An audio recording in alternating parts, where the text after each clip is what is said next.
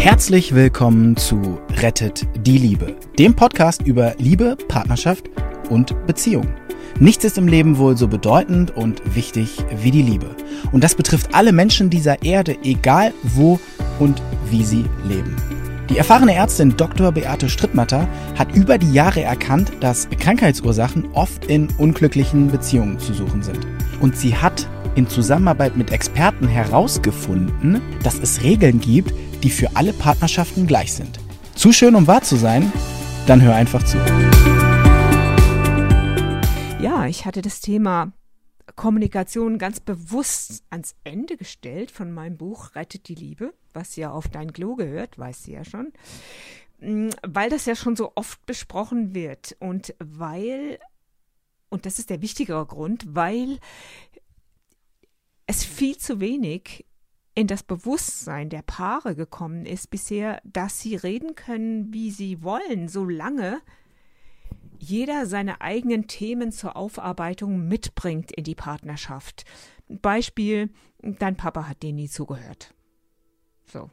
Jetzt ist das was, was du mitnimmst und was du nach Ansicht deiner Seele auch klären musst und aufarbeiten musst, dass dieses, das ist ja ein kleines Drama, auch wenn das noch so ein guter Papa war, wenn er nicht zugehört hat, dann suchst du dir mit einer großen Wahrscheinlichkeit, Hendrix Havel sagt sowas, du suchst dir mit einer höheren Wahrscheinlichkeit als eine amerikanische Cruise Missile, suchst du dir genau den Partner, der dann auch nicht zuhört.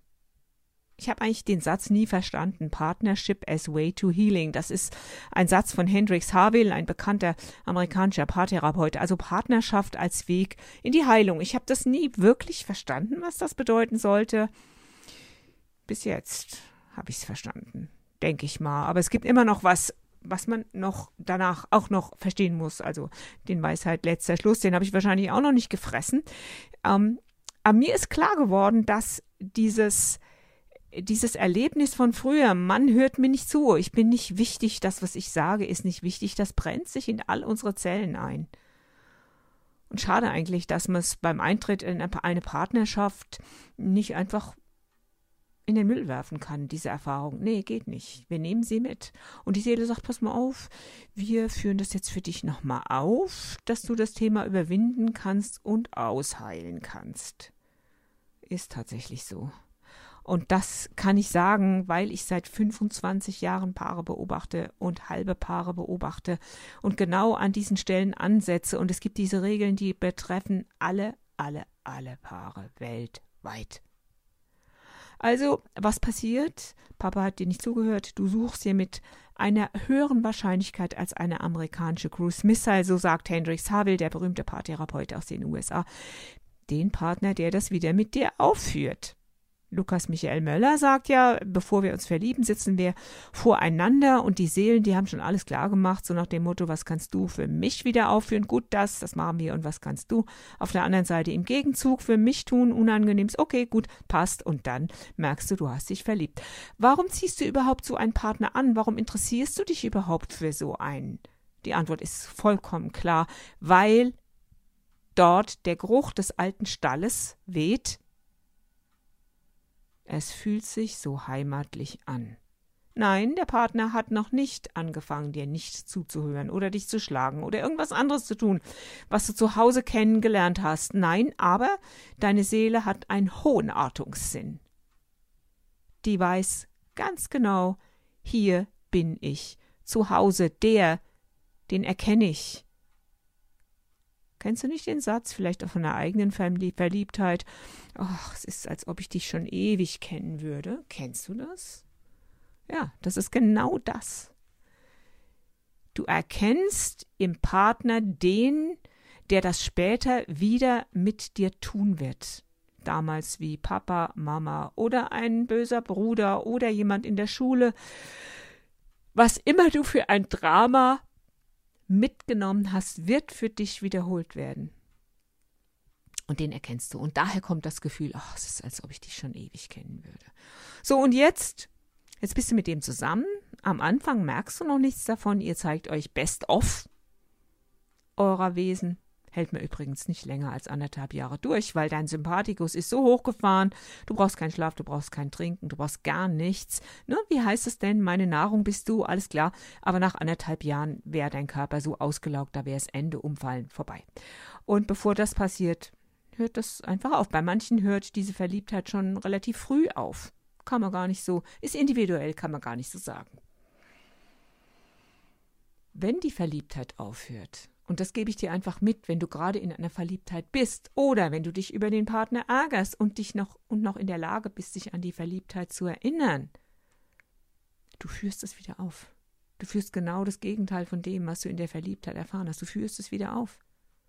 Zum Beispiel sagt mir eine Frau, sie hat die Liebe ihres Lebens geheiratet und der fängt jetzt an, sie einzuschränken. Der hält sie fest und er will nicht, dass sie sich entwickelt und er will nicht, dass sie beruflich vorwärts kommt und er will nicht, will nicht, will nicht, will nicht. Okay, wer wollte denn früher nicht? Wer hat sie denn früher angebunden und festgehalten? Ja, es war damals die Mutter. Und das wiederholt sie jetzt hier eins zu eins. Allein, dass sie es erkannt hat, hat ihr schon weitergeholfen.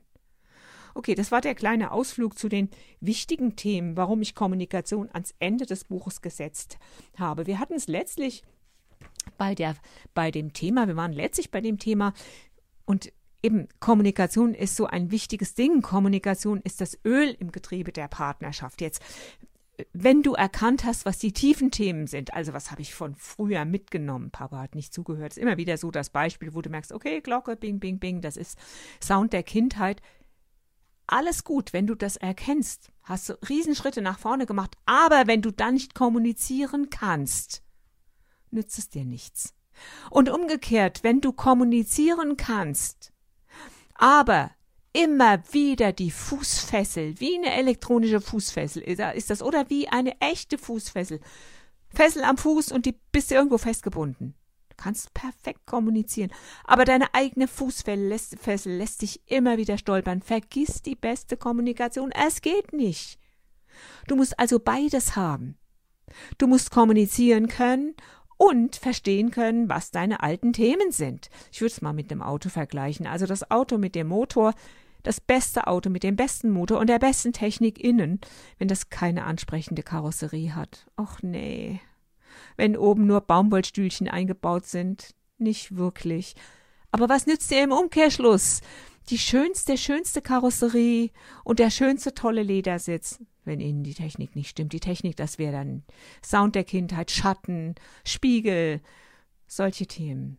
Also du siehst, es muss wirklich beides stimmen. Und jetzt gehen wir nochmal zurück zur Kommunikation. Das letzte Thema war, wie kann ich denn überhaupt jemand kritisieren, ohne dass er hinterher gekränkt ist? Und ich möchte dir nochmal in Erinnerung rufen, Sag alles in der Ich-Form. Sprich über deine Gefühle. Greif deinen Partner nicht an. Verbinde das bitte mit einem positiven Feedback. Ein wunderbares Beispiel ist das Autofahren. Er fährt dir zu schnell. Er fährt zu nah auf beim Überholen. Du sagst ihm, ich weiß, dass du ein toller Fahrer bist und dass du uns bisher immer noch ganz sicher an unser Ziel gebracht hast. Und ich weiß, dass du jede Überholsituation ganz fest im Griff hast. Ich habe einfach solche Ängste, wenn du so nah auffährst. Das ist wahrscheinlich nur mein Thema es wäre total nett, wenn du auf mich Rücksicht nehmen würdest. So, jetzt hast du ein Lob ausgesprochen, du hast über deine Gefühle gesprochen und du hast vor allen Dingen kein Aber dazu gesetzt. Und du kannst solche Sätze üben. Du könntest zum Beispiel mit einer Freundin anfangen. Gib ihr dieses Buch, Rettet die Liebe, damit ihr beide wisst, warum ihr übt. Und glaub mir, diese Art zu kommunizieren ändert alles. Meine Patienten kommen oft von weit her in meine Praxis und wie oft habe ich schon erlebt, dass ein Paar nach einer langen Autofahrt völlig mit den Nerven fertig war. Die hatten sich im Dschungel von Kritik, Angriffen und Verteidigung verfangen. Ich helfe hier vor allen Dingen Frauen in eine neue Kommunikationsform. Neulich war ich mit meiner Freundin Jutta im Auto unterwegs und wir unterhielten uns angeregt. Sie wies mich immer wieder mal vorsichtshalber auf Geschwindigkeitsbegrenzungen hin, die ich im Gespräch vielleicht so gar nicht wahrgenommen hatte. Irgendwann fragte sie mich, sag mal, nervt dich das, wenn ich dich auf, Geschwindigkeits auf Geschwindigkeiten hinweise? Nö. Wieso sollte es? Ich war froh, so ein intensives Gespräch zu haben und fand es wunderbar, dass noch jemand anders aufpasst. Wer weiß, ob ich aber bei meinem Mann auch so reagiert hätte. Vielleicht nicht. Er hat sich nach einigen klärenden Gesprächen angewöhnt, mir freundlich zu sagen, hast du die Geschwindigkeitsbegrenzung gesehen? Diese Frage stellt meine Fähigkeiten als Fahrerin jetzt nicht in Frage, wobei ich mich selber dabei erwischt habe. Er fährt ja meistens, ich lasse mich gerne fahren, tatsächlich. Ich lasse mich sehr gern fahren. Dass ich ihm gesagt habe, 80. Äh, ich hätte auch sagen können, gesehen? 80? Oder ich hätte ihm auch ans Knie tippen können. Hast du es gemerkt? 80? Freundlich. Vielleicht hätte ich es noch freundlicher sagen können. Das ist Mist. Üben. Mach den Meister. Übe, übe, übe. Übe auch mal mit deinen Freundinnen. Also mit meiner Freundin Jutta, das war mir so irgendwie, das hat mir das so deutlich gemacht. Ähm, dass sie fragt, sie konnte ja auch jetzt nicht wissen, wie das für mich ist. Ne? Deshalb hat sie gefragt, übrigens ist sie, Entschuldigung, ist sie Psychologin. Und findest du es schwer, dein Anliegen so freundlich vorzubringen? Du findest, dass deine Sicht, dass äh, deine Sicht die Wahrheit ist und dass er oder sie gefälligst an das Auto fahren sollte und dass dein Partner hier gar kein Recht auf ein positives Feedback hat, weil er dein Anliegen schon so oft überhört hat, dein eigenes, dann überleg mal, willst du Recht haben oder geliebt werden? Also dieser Satz heißt nicht, dass du deinen Ärger schlucken sollst. Du sollst einfach nicht aus den Augen verlieren, dass um beim Beispiel Auto zu bleiben, dein Partner ja auch ohne dich im Auto bestens zurechtkommt und schon lange Jahre unfallfrei gefahren ist und dass du gleichzeitig ein Recht darauf hat, dass er dich hört und dass er auf dich Rücksicht nimmt. Und vielleicht ziehst du in Betracht, dass eine positive Rückmeldung bei deinem Partner, Achtung, Herz und Kopf für dein eigenes Anliegen öffnet. Und schlussendlich, wenn du endlich ein anderes Ergebnis haben möchtest, dann solltest du neue Kommunikationsmittel benutzen. Einstein hat schon immer gesagt, also seitdem er das gesagt hat eben, es sind die Leute wahnsinnig, die versuchen, mit immer den gleichen Methoden andere Ergebnisse zu erzielen. Also so ungefähr hat er es gesagt und recht hat er. Also, hatte ich ja vorhin schon mal erwähnt, sollte Streit bei euch öfter auftreten, kann es auch sein, dass einer von euch als Kind streitende Eltern zum Vorbild hatte. Der hat vielleicht gelernt, Kommunikation ist Streit. Also heißt das für ihn, Liebe ist Streit. Oder aber der Streit ist ein Machtkampf. Und aus Angst, sich auszuliefern oder aus mangelndem Vertrauen.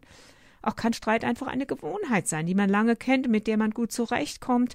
Frei nach dem Motto, lieber ein bekannter Streit als eine unbekannte Lösung. Und wenn du zum Thema Streit noch was sehen willst als Film, guck dir doch mal den Film, ich glaube, es ist 38 an, in YouTube. Er heißt Wer gerne streitet oder wer gerne kämpft. So heißt er. Bis bald.